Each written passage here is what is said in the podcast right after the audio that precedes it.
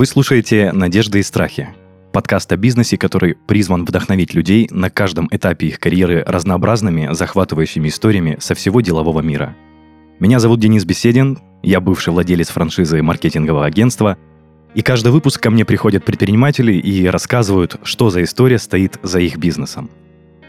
Сегодня у меня в гостях сооснователь сети салонов «Оптика 72», сооснователь бизнес-сообщества «Эквиум Тюмень» Новиков Илья. Илья, приветствую тебя. Всем привет, ребят. Привет, Денис. Я нашим слушателям скажу, не знаю, важно это или нет, но наш гость сегодня не из Краснодара, из Тюмени, мы пишемся удаленно, и это так интересно достаточно получается, но тем не менее связь есть, она налажена, Илью прекрасно слышно, я думаю, можно начинать. Слушай, Илья, сразу вопрос в лоб. Э, почему именно это направление ты выбрал? Почему оптика, почему очки, почему зрение? Я, наверное, знаешь, как скажу, это не я выбрал эту нишу, эта ниша выбрала меня. То есть э, был определенный период э, в жизни моей, когда я приехал с севера, я сам вообще из маленького поселка, а, с, дальше еще Салихарда за северным полярным кругом жил, там я родился, там я прожил 18 лет, и когда у меня стоял выбор куда выступать, ну, поступать, точнее, в какой университет. Я почему-то выбрал Тюменский государственный и приехал в Тюмень. Ну, почему? Потому что у меня здесь как бы много родственников, бабушка, дедушка и так далее. Вот. Э, и первое время я как-то на месте не любил сидеть и ждать от родителей денег. Я как-то старался сам везде где-то подработать, где-то заработать. И первая моя деятельность, наверное, вот такая, ну, в большом городе, это было создание сайтов. То есть я был человеком, э, который находил проекты на фрилансе, э, потом находил команду. Ну, то есть это сейчас уже по-модному называется там, не знаю, там project management или как-то вот так вот. То есть я просто находил людей, сводил их, э, переводил на язык программирования, что ну, нужно заказчику. И как-то в один момент я делал один интересный сайт, не знаю, можно говорить, нельзя, ну, в общем, с табачными изделиями. Вот, и я как-то разговорился с владельцами, говорю, ну, прикольно, сайт, интернет, а у нас как-то в Тюмени еще интернет не был развит, а он был из Питера. Я говорю, это же прикольно, это, это некий пассивный доход. А, я говорю, сколько денег получаешь? Он такой, ну, там 50-60 тысяч в месяц вообще в легкую выходит. Я про себя такой студент, который я там зарабатывал, может, тысяч двадцать. Я думаю, блин, это же прикольно. Это ты ничего, по сути, не делаешь, у тебя работает сайт, люди заказывают, и все, у тебя есть пассивный доход в районе 60 тысяч рублей. Я подумал тогда, что это круто. Это круто. И, наверное, знаешь, в тот момент это было а, некий посыл Вселенную, хоть многие в это не верят, но я как-то в тот момент я, наверное, поверил, что я сделал этот посыл. И как-то брат мой старший заходит, а он тогда в то время работал в компании Johnson Johnson, это э, один из производителей контактных линз, и он говорит мне, а почему в Тюмени нет нормального интернет-магазина, который бы мог конкурировать по ценам, ну, по ценам с Москвой, ну, с Москвой, да. Мы, то есть, брали вообще за ориентир Москву. Мы даже не брали, мы даже не анализировали рынок Тюмени. Мы просто... Он говорит, почему вот с Москвой? Типа, есть в Москве интернет-магазины. Ты имеешь в виду маг- магазин с нишей оптики, линз и прочего-прочего? Да, именно магазин, который продает контактные линзы. То есть, это не полноценная оптика, это просто вот интернет-магазин, который... Э, есть контактные линзы, то есть, люди их покупают, и тогда как раз же это... Э, где сколько, 11 лет назад это было только ну, как бы популярность контактных линз начинала расти, и многие, ну, чтобы подешевле купить, заказывали их в Москве. Вот, и я подумал, а почему реально нет? Ну, мы же можем сделать. Я, у меня есть команда, которая умеет э, делать сайты. А у брата есть компетенция в плане, какие линзы купить. Плюс он еще, самое что интересное, он носитель контактных линз. То есть он человек, который, будем так сказать, с этой болью. То есть он знает боли всех очкариков, э, какие, с какими трудностями сталкиваются. Да, раньше, может быть, знаешь, обзывательство очкарик, это было прям обзывательством. Сейчас даже, ну, как-то это уже, ну, это, это модно. Ходить в очках уже модно стало. Сейчас многие, даже у нас, вот э, я смотрю э, по окружению, там, и те люди, которые приходят к нам в оптике, они иногда, а можно вот такие просто для имиджа очки?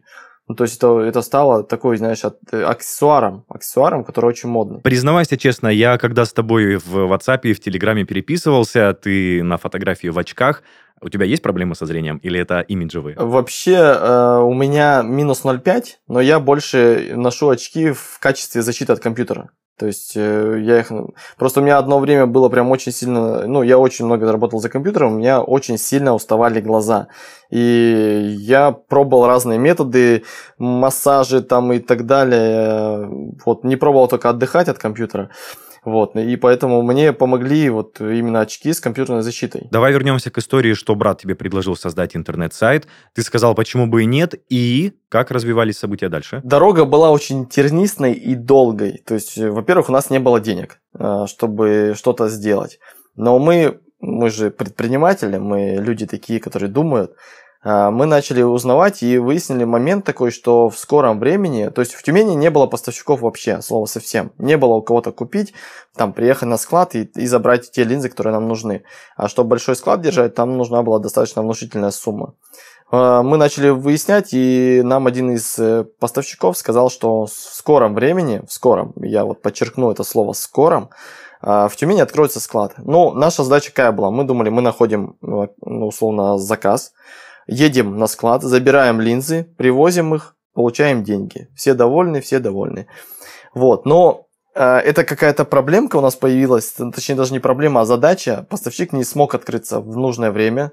То есть э, разговор шел там условно летом. Э, в сентябре он не открылся, в октябре он не открылся. Э, в общем, до декабря он не открылся. И в декабре я уже просто к брату подхожу и говорю, Федь, ждать уже нет сил, я хочу действовать, нам нужно действовать, потому что, ну, надо, надо уже. И я пошел к другу, занял у него 50 тысяч рублей, 50 тысяч рублей где-то у нас свои были.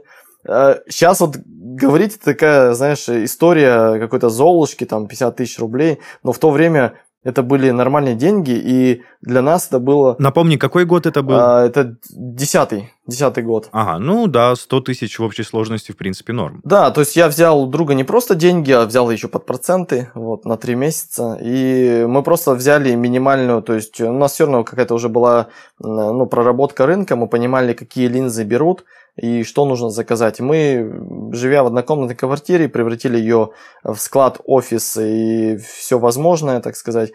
Вот, и закупили первый товар. И, и самое удивительное, что у нас не было еще сайта к этому времени, потому что мы ждали, пока ну, точно с поставщиком договор подпишется, там все дела. Вот, и чтобы уже стартануть, мы, у нас есть такой ресурс, э, ну, форум, в общем, не буду его называть. Э, мы просто там создали тему, и начали продавать мамочкам линзы. И покупали мамочки? Да, да. Было очень много возражений в плане того, что люди такие, а почему такая стоимость? Ну, как оказалось, э, условно, эм, в оптиках Тюмени эти линзы стоили там на 50-60% дороже. А, даже так? Но мы, опять повторюсь, мы отталкивались, мы вообще э, рынок то есть мы вот те предприниматели, как слепые котенки, которые просто сами шли вперед, как ежик в тумане, там не знаю, как еще назвать. То есть мы вообще не проанализировали рынок, мы проанализировали рынок именно доставки, именно e-commerce э, Москвы. То есть мы отталкивались от них, то есть мы понимали, те люди, которые в интернете, они, скорее всего, заказывают в Москве. И мы должны были условно сделать цену чуть выше, чем в Москве, ну там, потому что Москва это же пересылка до Тюмени.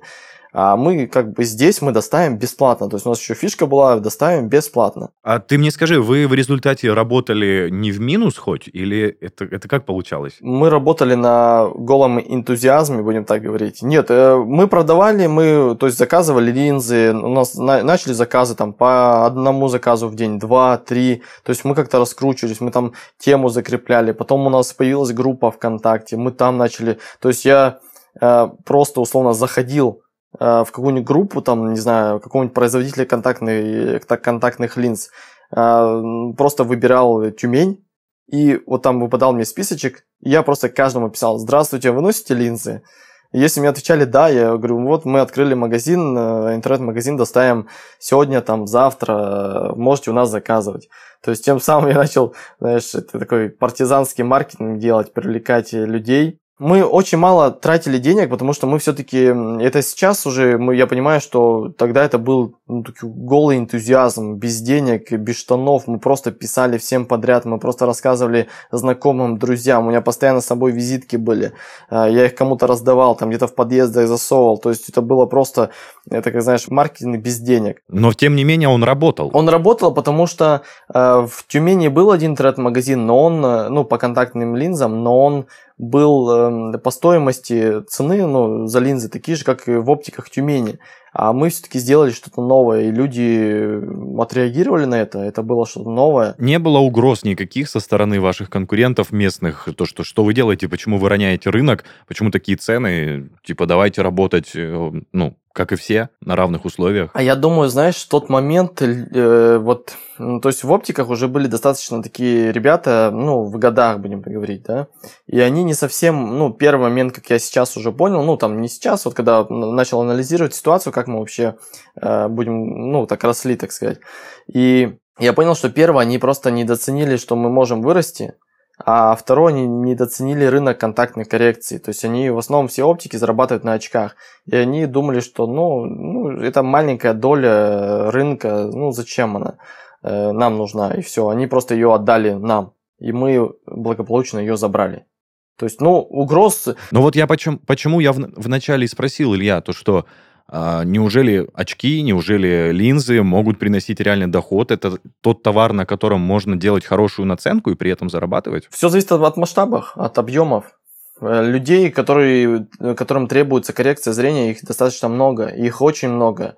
То есть даже если брать там статистику, возможно даже, я не знаю, ты в очках ходишь, не ходишь, но если ты не ходишь, возможно, у тебя есть проблемы со зрением, потому что за 11 лет я столько людей встречал, которые условно щурятся, я говорю, а у тебя хорошее зрение? Он такой, да нет, плохое. Я говорю, какое? Да минус 5. Я говорю, а ты в линзах? Он говорит, нет. Я говорю, очки, наверное, у тебя где-то? Нет. Я говорю, а как ты ходишь? То говорит, ну не знаю, ну так пощурюсь. Что, про- просто, просто терпят, да? Да, под, подойду поближе, вижу, о, знакомый. Слушай, а есть у меня знакомая одна, которая постоянно щурится, у нее проблемы со зрением, но она принципиально линзы не хочет брать и очки крайне редко носит. Ну, наверное, выбор каждого. У нас, я тебе так скажу, у нас нету культуры ношения ни очков, ни линз. Она еще только вот на стадии зарождения, потому что многие люди до сих пор думают, если он наденет очки, то у него зрение еще испортится. Но это же ну, такое заблуждение прям дичайшее. Если у вас плохое зрение, идите его, ну, или даже если хорошее, это как стоматологу, нужно каждые полгода ходить проверять свое зрение. Вау. Вот это рекомендация от владельца сети оптики. Так, ладно, окей, Илья, проговорили про то, что зрение и очки это не зазорно, это нормально. Знаешь, давай продолжим историю после того, как вы начали развивать свой интернет-магазин, точнее, ну да, это был интернет-магазин с офлайн складом получается. Но мы его назвали не интернет-магазином, мы его называли интернет-салон. То есть мы хотели тем самым как-то выделиться, чтобы показать, что мы не просто ну, какой-то интернет, интернет-оптика, а мы именно интернет-салон. Что ну, такое уже модное слово начали применять. Ну, слушай, это прям, ну, меняет немножко представление о том, то есть ты сразу как-то более статусно воспринимаешь то, что написано не интернет-магазин, а интернет-салон. Хороший ход, прям, прям можно похвалить. А, итак, ты говоришь, что потихоньку у вас начали заказывать э, линзы, очки и все, что связано с оптикой. Как события развивались дальше? Да, ну мы были курьерами, мы были менеджерами по закупу, менеджерами по приему звонков. То есть все выполняли вдвоем, все это делали, возили. А, ну, был такой, ну, трешак, я скажу так. Это прям было с утра до вечера. И спустя там год э, получилось так, что я женился. И мне жена говорит, э, ну, как бы в однокомнатной квартире держать весь склад, это как-то немножко много. Надо вам искать офис. И мы быстро нашли офис. Это наш такой был первый офис, где мы его сняли. Там везде рекламу, что мы теперь здесь, можете приходить за самовывоз. Вот, и мой, наверное, режим работы с, э, ну, лет, лет 5, 4-5 точно было. Это я, условно, в 7 часов вставал, а в 8 я уже приезжал в офис, э, принимал заказы, оформлял их, и потом, условно, вечером с 6 еще, с 6, ну, даже с 7 до 10 я доставлял еще сам.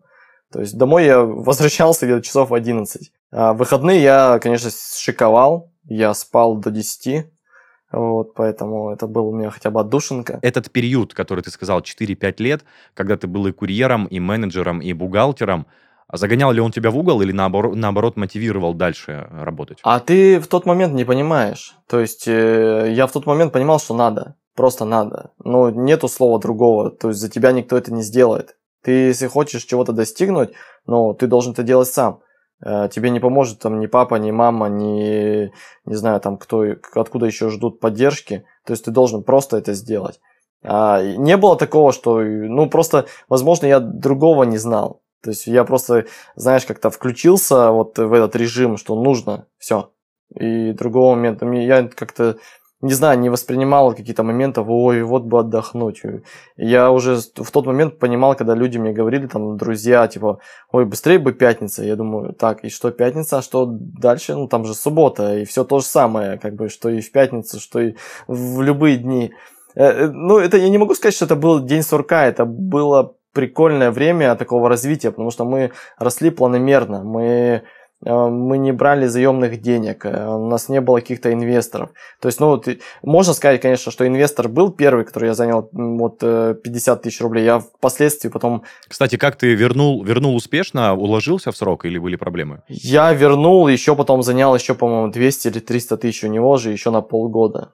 Там я не могу сказать, что были лояльные проценты, но в целом я до сих пор ему благодарен. Э, это мой одногруппник, друг. Вот. И это было все равно такой некой э, поддержки, потому что в банке мне бы вряд ли кто-то что-то дал. А, а вот тот момент тоже спрашивают иногда, почему родитель не взял. Э, я почему-то в тот момент даже не думал, что можно у родителей взять. То есть как-то не было вот этого... Ну, хотелось все самому, наверное. То есть э, это же было все равно, начинание это было с, с, вот с маленького, то есть мы не сразу, это сейчас я смотрю, там ребята сразу, бизнес-план там 5 миллионов они расписали, там э, сразу же у них бухгалтер, курьер, э, 5 менеджеров и так далее, а, а, а, я, а я буду сидеть и считать деньги. Но такого не было, и мы просто понимали, что только сами мы это можем достичь. Вот, и со временем мы Э, мы сняли офис, э, первый наш 10 квадратов было, со временем мы потом переехали, там был такой э, условно трехэтажное здание, мы были на втором этаже, потом мы переехали на первый этаж, сняли еще больше офис, там уже мы поняли, что, ну, мы, знаешь, как я вот часто люблю это говорить, мы росли с, с нашими клиентами. То есть клиенты приходили такие к нам в офис там за, за линзами, потом такие, а чего у вас очков нету? Мы такие, очки? Он такой, ну да, изготовление очков занимаетесь. Там. Мы такие, блин, надо реально очками заняться. Начали очками потихоньку заниматься. То у нас как-то расширился наш штат людей. И начали там курьеров уже нанимать, когда заказов начало много. Менеджеров наняли. То есть это был, знаешь, некий планомерный рост. То есть мы каждую, вот, э, каждую должность, которая у нас есть в компании, мы сами ее прожили, мы сами ее проработали. Но, э, кстати, вот раз мы эту тему затронули, советуешь ли ты вот так каждому предпринимателю, кто начинает каждую должность попробовать самостоятельно, и грузчиком побыть, и бухгалтерию повести, и заказы попринимать, или лучше сразу все-таки не жалеть денег и находить специалистов и не тратить на это время самому? А, это разные модели, разные модели. То есть э, кому-то нравится так. Э, я в любом случае, если вот меня спрашивают, там, а если бы ты мог что-то изменить, изменил ли ты, там, нанял бы сразу людей. Я говорю, нет. То есть э, то, что я прожил, да, я этот путь э, мне занял там условно 11 лет, но это мой путь, и я теперь понимаю каждый механизм в своей компании. Если бы я нанял сразу, наверное, людей, я может быть, много чего не знал. Потому что я смотрю там по, по другим предпринимателям, там э, есть моменты, где люди ну, некомпетентны, и вследствие чего нанимают таких же людей на эти должности. Ты все равно как руководитель должен знать какие-то основные элементы. То есть ты, допустим, ты не можешь быть не таргетологом, но ты зна- должен знать, как эта механика происходит, что там вообще происходит, как происходит, чтобы тебя той же таргетолог как бы не обманул. Э, и даже условно у нас моменты были, когда консультанты, ой, да это невозможно продать. А ты знаешь, что это возможно, потому что ты работал на этой должности, и ты знаешь, что это можно сделать, это можно продать, это можно объяснить там, объяснить человеку, что он носит э, не очень хорошие линзы, там, достаточно уже старого поколения, что ему нужно на новый переходить и почему. То есть все вот э, полностью мы это все знали, прям досконально изучали. Круто, а? круто. Ну, я, я, бы, я бы советовал, если есть такая возможность, прожить вот маленькую, ну, хотя бы маленькую жизнь на определенной должности. И принципе, если посмотреть на многих э, российских предпринимателей, они же так же делали. Да, очень много примеров, я согласен с тобой, и э, твои братья по цеху, скажем так, гости предыдущие, которые приходили, в основном все начинали путь, и будучи и и продавцом, бухгалтером, и так далее, и директором, в общем, все-все-все. И все, кстати, как в один, как один советуют то, что нужно самому этот путь пройти, наверное, все-таки не зря это все советуется, и нужно так и делать. Ну да, да. Окей. Uh, Илья, скажи, пожалуйста, я же так понимаю, то, что открытие интернет-салона, который был открыт, это было как бы просто попробовать, почему нет? То есть это не было каким-то серьезным изначально проектом, то есть вы просто хотели попробовать, залетит, не залетит, правильно понимаю? Ну, мы прям, прям не думали, как, что мы прям тестируем какую-то нишу, как это сейчас модно говорить, или мы просто хотели попробовать. Ну да, можно сказать, просто вот, ну, попалась эта ниша нам, а почему бы нет? А что я, и вот, я честно скажу, я даже не знал, что будет дальше. Ну, то есть я не думал, а, кем я буду. Я просто э, как-то с детства мечтал, что у меня будет какая-то большая компания. Почему этот вопрос я задал? Я хотел уточнить по поводу твоих ожиданий. То есть после, точнее, перед э, созданием интернет-салона, боялся ли ты чего-то, были ли у тебя страхи, а если были, то как ты с этим боролся? И в целом, были ли какие-то ожидания? И когда все-таки первый товар начал продаваться, оправдались ли эти ожидания? Вот что по этому поводу ты можешь сказать? О, хороший вопрос. Э, вот не было никаких ожиданий от слова совсем. То есть я не знал, э, к чему это все приведет нас, э, что получится, вообще куда действовать. То есть у нас мы вот не так давно, ну где-то года два назад мы нашли листочек с братом, где мы писали условно там, знаешь, цели, что у нас должно быть.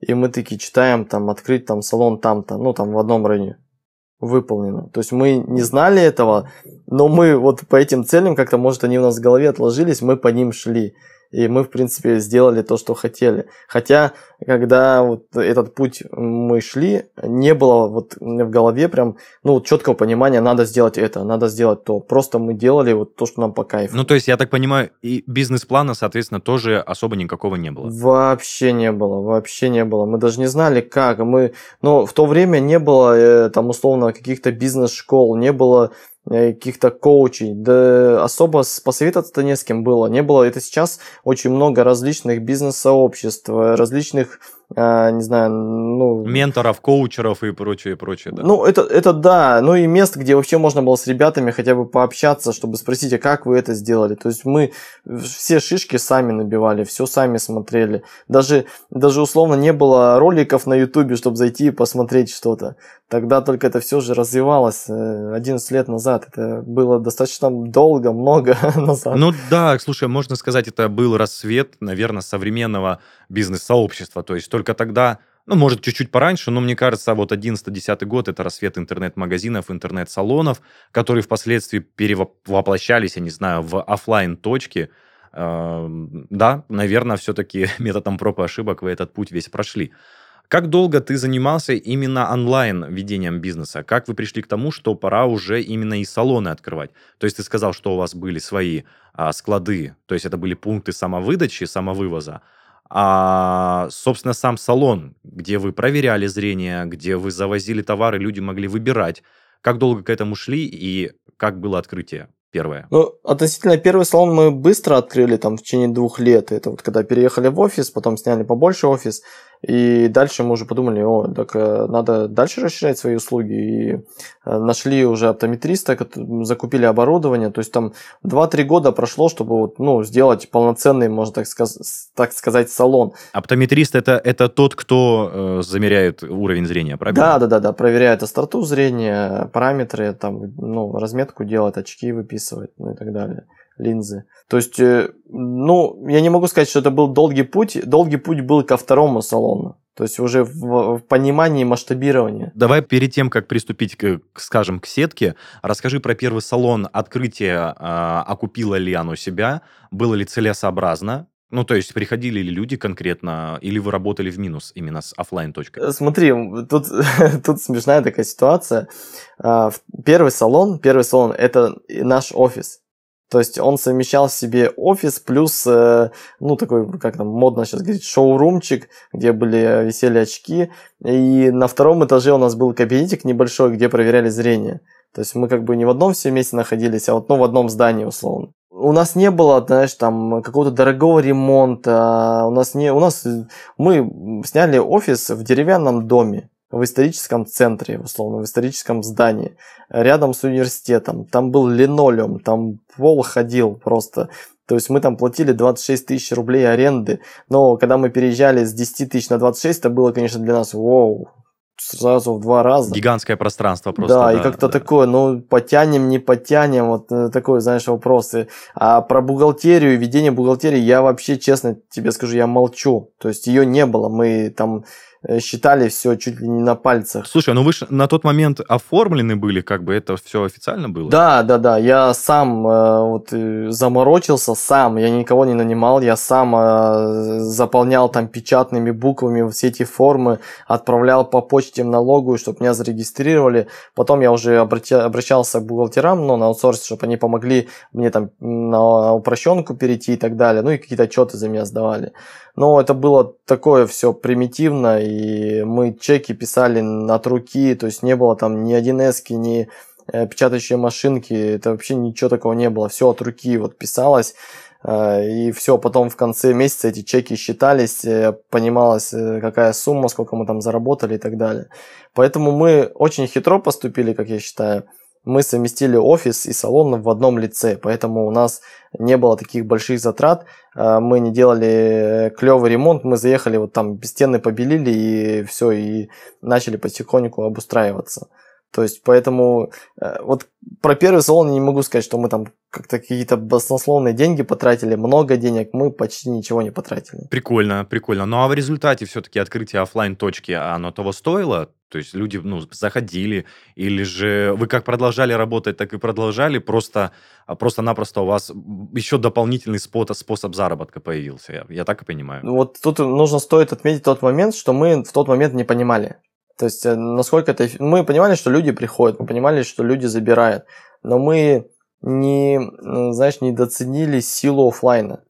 То есть, когда мы поняли, что мы уже в этом, ну, на 26 квадратов нам очень мало, место, и мы начали искать уже ну, место под новый офис, и сразу же там салон захотели открыть. То есть это уже, условно, у нас уже был второй салон, мы открыли, вот, и третий салон, когда мы открывали, мы из него еще офис сделали. То есть мы уже сняли большое помещение, и когда мы вот оттуда уехали, ну, мы оставили, где первый салон, мы как салон его оставили – и потом мы начали анализировать, а люди-то продолжают ходить, люди продолжают покупать. То есть даже без интернета они все равно туда ходят. И мы поняли, что а трафик-то там клевый.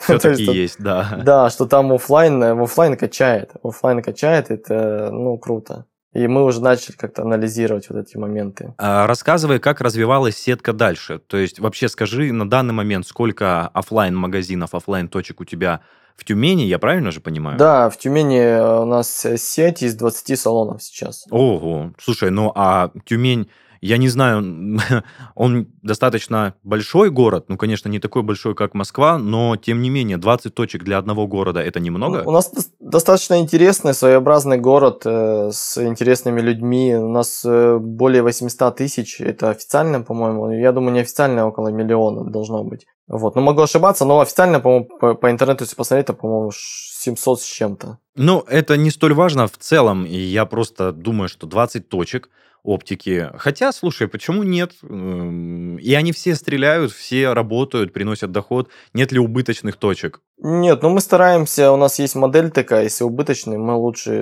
ну, закроем. То есть есть, э, мы каждый раз, когда, вот даже первые точки, когда открывали, мы всегда просчитывали, прям очень, очень жестко просчитывали, мы прям досконально понимали. То есть вот самый переломный момент, про который я хотел тоже, чтобы ребята тоже послушали, это когда э, мы вот сидели, у нас был первый салон, салон End Office, и нам мы заметили одно место, приметили, и как-то начали пробивать за него. Это был небольшой торговый центр, и там аренда была 50 тысяч рублей за, ну, по-моему, за 16 квадратов. Ну да, циферка такая уже поинтереснее. Да, мы такие тогда сели, такие, так, нет, ну интересно, интересно, но окупится ли? А сможем ли мы продавать столько там очков линз, чтобы ну, чтобы окупить даже аренду, а плюс еще нужно же нанять как минимум двух сотрудников, которые будут работать два через два. Это же нужно и зарплату оплачивать.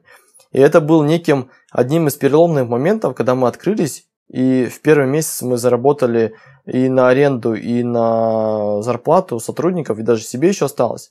Да, и на покушать. И мы такие, вау, прикольно. Но мы в тот момент еще не поняли, что это некая точка масштабирования, офлайн бизнес Мы такие, ну, прикольно, стрельнуло, круто. Выбрали, э, значит, молодцы. Но мы в последующем, в последующих открытиях мы уже начали, мы прям досконально делали. Мы сначала э, салоны выводили в плюс, и ставили определенные сроки. То есть мы понимаем, я не знаю, откуда мы понимали, мы как-то, знаешь, на ощущениях работали. То есть мы понимаем, за три месяца по-любому мы отобьем здесь все. Да, все, поехали. Три месяца отбиваем, такая, ну что, давай следующий салон открывать. Но нам, вот чтобы так стартануть, нам потребовалось, наверное, лет пять. То есть мы как-то вот, э, ну, может быть, Э, как пружинка, знаешь, э, так набирали силу, чтобы потом стрельнуть. Ну, учитывая то, что а, ты сам сказал, что вы все делали с нуля абсолютно сами, мне кажется, это вполне порядочный срок для того, чтобы а, ну, вы, вы это все выстрелило, и вы созрели как вот бизнесмены, что пора, пора масштабироваться. Было понимание, что нужно расти. Уже мы начали там развивать и медицинский сервис, и э, у нас уже там потом появился свой станок, Сначала мы возили на аутсорсе, ну, для изготовления очков у нас прям своя мастерская, свой мастер, он вытачивал э, линзы для прав. И мы уже начали как-то вот, ну, расширять свою сферу услуг. Мы начали и, и солнцезащитные очки привозить, и ну, как-то начали вот все, все моменты, которые есть в оптике, мы начали уже подцеплять. То есть э, увеличивать там, не знаю, средний чек, если можно так сказать. А, Илья, на данный момент, вот сейчас, ты сказал 20 салонов, 20 э, э, объектов по Тюмени. Насколько сложно руководить всей этой сеткой, насколько сложно контролировать персонал, насколько сложно контролировать бюджет? Может, есть какие-то советы по владению такой большой сеткой? Что можешь сказать? Ну, на данный момент нас уже не два человека, нас достаточно много. Есть уже определенные управляющие люди, то есть есть у нас и менеджеры, которые отвечают за закуп контактных линз, за закуп э, оправ, за закуп э, очковых линз. Есть HR. То есть уже такая, знаешь, некая разбивка пошла. То есть мы постепенно, вот про что я и говорил, что каждый раз, когда мы проживали какую-то роль, э, ну, какого-то сотрудника, мы, нам потом легко было его нанимать на эту должность. И мы тем самым, ну, как это модно сейчас опять повторюсь, делегировать мы начали делегировать прям активно, мы начали доверять людям. Сложность, э, вот ты спросил, в чем сложность? Сложно не управлять, сложно объехать все эти э, точки за день. А ты, ты занимаешься объездом? Ну, я имею в виду, прям ездишь, контролируешь? Ну, я не контролирую. Ну, как это, если можно назвать контролем? Я в любом случае проезжаюсь, э, знакомлюсь с ребятами, потому что достаточно, когда растешь быстро, многие появляются новые ребята, новый врачебный состав. Просто приехать, посмотреть, как вообще в салоне обстоят дела, все ли хорошо. Там. То есть, все равно пообщаться с людьми, я это не часто сейчас, вот в последнее время я это не часто, к сожалению, делаю, потому что очень много операционных задач и стратегических уже. Вот, но раньше, когда там было до 10 салонов, я прям каждую пятницу, субботу, ну, в основном субботу я выбирал, объезжал прям все салоны. Вот, это доста... Они все равно, Тюмень хоть и компактный город, но это занимало тоже достаточно много времени. Ну, я представляю, объехать 20 салонов, это на каждый потратить минут 20-30, да. Все равно ты приезжаешь, общаешься с, с консультантами, смотришь, тут же сразу думаешь, а как усилить э, маркетинговое влияние, точки касания каких-то. То есть ты не просто так приезжаешь, чтобы посмотреть там, я не знаю, себя показать. Ты все равно уже как-то работаешь. Ну, конечно, конечно. Какой-то анализ, точки и прочее, прочее. Илья, мы затронули тему делегирования. Скажи, ты сразу пришел к тому, что тебе не жалко отдавать деньги сотруднику, когда в голове сидит то, что ну я же могу сам, ну зачем он мне нужен в целом? А, или ты сразу понимал то, что ты хочешь эту обязанность передать? Тут э, момент не то, что расставаться с деньгами, э, тут момент, а кто лучше тебя может выполнить твою работу? Ну, то есть то, что ты хорошо делаешь. Да, тут, тут все-таки вот стоит отметить, это реально, это вопрос не денег, это вопрос, а сможет ли человек, которому ты делегируешь свои а, какие-то моменты, сделать лучше тебя. Это, знаешь, э, вот я самый такой очевидный пример расскажу, а потом отвечу на твой вопрос. Это мне на одном из тренингов, э, ну, там, спустя, там, сколько, лет 7, когда я уже занимался бизнесом, мне посоветовали нанять личного ассистента, ну, или личного помощника. Ну, вот. И я такой, ну, надо, надо, окей. Все, объявление дал, собеседование провел, выбрал. Девушка приходит в офис, я ей говорю, вот рабочее место, э, ну, объяснил ее фронт работы, что там, ну, как объяснил, я говорю, ты будешь делать то, что я э, на тебя буду скидывать. То есть мне надо там, не знаю, там распечатать, ты должна распечатать. Мне нужно там, э, не знаю, написать текст, э, уже там был, э, ну, ВКонтакте. Ну, я говорю, нужно будет напечатать. Все. И я так сел и думаю, так, а что я ей делегирую? Ну, то есть, э, думаю, так, а, ну, там, условно, э, обзванивать лиды, блин, а она же не справится. А, там, сделать это, и я сижу, и я, я прям, она просто у меня день просидела, ничего не делала, просто ничего не делала. Потому что ты не решался ей дать эти обязанности, и сам их делал? Да, да. Я, то есть, на следующий день я такой уже сижу и думаю э, про себя, так, знаешь, такой внутренний диалог. Думаю, Илья, если ты не позволишь человеку проявить себя, то как ты можешь понять, сможет ли она справиться с, той, ну, с теми обязанностями, которые ты даешь. И я начал просто постепенно ну, а, вот давать эти возможности. И где-то я потом уже вычитал, что да, может быть, по первое время люди не будут делать так, как ты. Ну, потому что это ты. Но им нужно время, чтобы научиться, потому что ты тоже не сразу начинал все делать хорошо. И вот этот момент делегирования у меня тоже долго и мучительно происходил. То есть первую должность мы делегировали, это, наверное, менеджером. Мы наняли, у нас была девушка, она до сих пор работает, Екатерина, она была у нас первым курьером. А затем мы уже ее взяли на должность э, уже менеджера, и вот она до сих пор как в компании растет. И все происходило постепенно. То есть мы понимали, что все, пора пора вот эту какую-то должность там нанять курьера, все уже, ну, потому что мы не можем э, там условно до 11... Тратить на это время, да. Да, до 11 вечера работать, то есть, а когда заниматься развитием, когда, ну, заниматься другими делами. И мы начали просто постепенно, ну, понимать, что есть люди, которые справятся. И если не справятся, мы их научим. Все. То есть, как бы... И это какой-то какой некий переломный момент, наверное, был тоже в жизни. Их много случается у предпринимателей но все через это проходят, там, первое увольнение сотрудника, там, не знаю, первый сотрудник, там, и так далее. Потом уже это все как-то уже идет по накатанной. Вот. Сейчас уже с этим, наверное, проблем вообще уже нет. Прекрасно, прекрасно. Ну, давай с сетью салонов Оптика 72, наверное, мы чуть-чуть закончим. Также ты э, перед записью рассказал мне, что ты сооснователь бизнес-сообщества Equium Тюмень. Можешь вкратце рассказать, что это за проект, приносит ли он тебе доход, или это на просто, не знаю, абсолютно чистых началах и ни для чего, ни к чему не приурочен этот проект? Ну, тут надо начать с самого начала. А, то есть у каждого предпринимателя есть свой круг окружения. Там ну, зачастую он э, не всегда состоит из предпринимателей. И чтобы найти какие-то ответы на свои вопросы, ты начинаешь искать то окружение, которое э, может тебе это дать. И как-то чисто случайно мне выскочила реклама в одной из соцсетей, э, что есть такое бизнес-сообщество Equium. Я думаю, ну, круто, подал заявку, мне перезвонили, пригласили на собеседование. Я как-то получилось так, что я туда вступил. То есть я, когда познакомился с людьми, я, мне было как-то, знаешь, вот когда приходишь в новую компанию, а там люди вот настолько близки к тебе по духу, что ты думаешь, что да я вроде с ними знаком уже лет 20, наверное. То есть общие темы, общие интересы, тебе не скучно, тебе нравится, тебе комфортно, в общем. И я состоял три года я ездил в Екатеринбург каждый месяц, там плюс еще были дополнительные мероприятия. И как-то нам предложили, а почему вам в Тюмени не открыть э, ну, подразделение этого э, бизнес-сообщества? Потому что бизнес-сообщество уже тогда насчитывало около, по-моему, 18 городов. Или 17, или 18.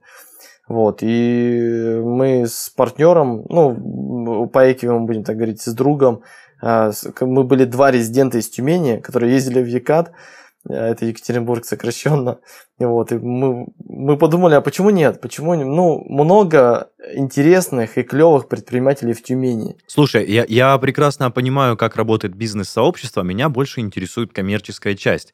А, я так понимаю, что, наверное, вступление, участие стоит каких-то денег. Именно эта фишка, э, как вот коммерческая этого сообщества? А, смотри, а, вообще есть, да, резидентский взнос. А, он весь идет э, на погашение определенных активностей резидента. Плюс есть э, координатор, который курирует всеми этими делами. Вот. Если говорить про меня, то я с этого зарабатываю, наверное, минус сколько-то.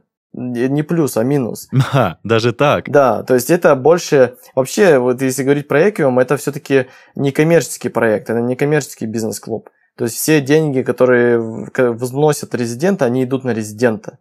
И мы как сооснователи, есть лидер, есть сооснователь, вот, э, мы вообще ничего не получаем. То есть мы наоборот, если мы какой-то...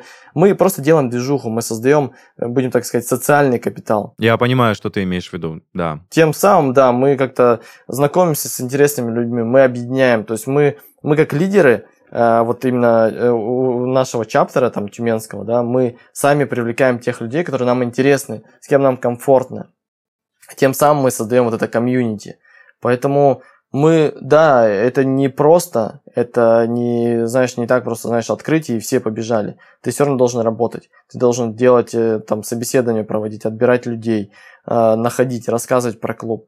То есть это все равно занимает определенное время, но есть в этом кайф. Да, я понимаю, что ты чувствуешь, наверное, такую ответственность, что ты а, продвигаешь сообщество Тюмени, вот именно в плане бизнеса, ведения и вот все, всего, что с этим связано. Наверное, ты чувствуешь прям моральное удовлетворение от этого, скажем так. Слушай, Илья, буквально еще парочку вопросов э, осталось у меня. Это по прошествию стольких лет которым ты занимаешься именно этим бизнесом, чувствуешь ли ты удовлетворение, чувствуешь ли ты вот эту искорку, которая тебя зажигает, э, не собираешься ли ты опускать руки, э, и счастлив ты, что ты выбрал именно это направление и эту нишу? А, был тут на одном, так сказать, тренинге одного очень крутого человека в Тюмени. Он сказал, что, ребят, э, вечно вы работать не сможете. Вам нужно рано или поздно определить ту дату, ну, условно, год, когда вы должны закончить э, со своей предпринимательской деятельностью и начать жить для себя. Я пока, если честно, эту дату не выбрал, ну и, и год, но я понимаю, что рано или поздно она должна настать. Вот, а сейчас, э, ну, знаешь, это как-то ты хочешь еще больше, не в плане денег, а в плане, ну, вот развития. Ты хочешь создать вот то, чтобы можно было передать своим детям. Э, какой-то... У нас же в России еще мало таких бизнесов, которые передаются по наследству. Мы, в принципе, ну, предприниматели второго поколения. То есть э, наши дети уже третьего будут поколения. И мне хочется создать именно такую мощную компанию. Может быть, не, не даже не региональную, а федеральную. То есть мы все равно смотрим и на другие города. И, возможно, в этом году уже и, и начнем потихоньку экспансию куда-нибудь туда ближе к Москве. Вот. И пока, пока я кайфую. Пока я кайфую, я знаю, к чему я иду. Слушай, это, это самое главное. Это прям... Я рад, что ты получаешь такой спектр эмоций, у тебя такие мысли. Это прям очень-очень похвально. Окей, и последний вопрос. Исходя из своего опыта, такого достаточно длинного пути, который ты прошел, какие-то советы начинающим предпринимателям, те, кто хотят э, открыть что-то, может быть, те, кто открыли, но пока вот чего-то боятся, что ты можешь посоветовать именно этим ребятам? Хороший вопросик, хороший. Но давайте так. Первое, ребята, терпение. Вот просто терпите. Просто есть моменты, и у меня были в оптике, когда я э, условно смотрел на свое окружение, которые уже покупали квартиры, машины, и ты думал, блин, а может ты не тем занимаешься? И это важно, что есть какая-то поддержка, тот партнер, который может тебя поддержать и сказать, да все будет окей, мы на правильном направленной дороге, мы, у нас все будет окей. И просто нужно подождать, просто нужно делать свое дело, делать его хорошо, делать его совестью, то есть э, все тебе воздастся, если ты будешь, ну, как бы э, делать это все честно. Слушай, тер терпение еще никто не советовал, я тебе честно скажу. Ну, оно, оно, оно мне очень сильно пригодилось э, в моей деятельности. И вот я про то, что тебе говорил, что пять лет просто без выходных и праздников, я вот часто это вспоминаю, я думаю, как я это вообще делал? Ну, что у меня в голове на тот момент было? Но это было круто. Возможно, второе пожелание, точнее, не пожелание, а второй совет – это неугасаемое желание, которое у тебя присутствовало. Я не знаю, как его еще ну, назвать. Да, да кайфуйте, кайфуйте от того, что вы делаете. Э, советов я могу дать много, но тут надо, чтобы вы понимали, для чего вы это делаете и что это в итоге вам даст. Вот, поэтому кайфуйте.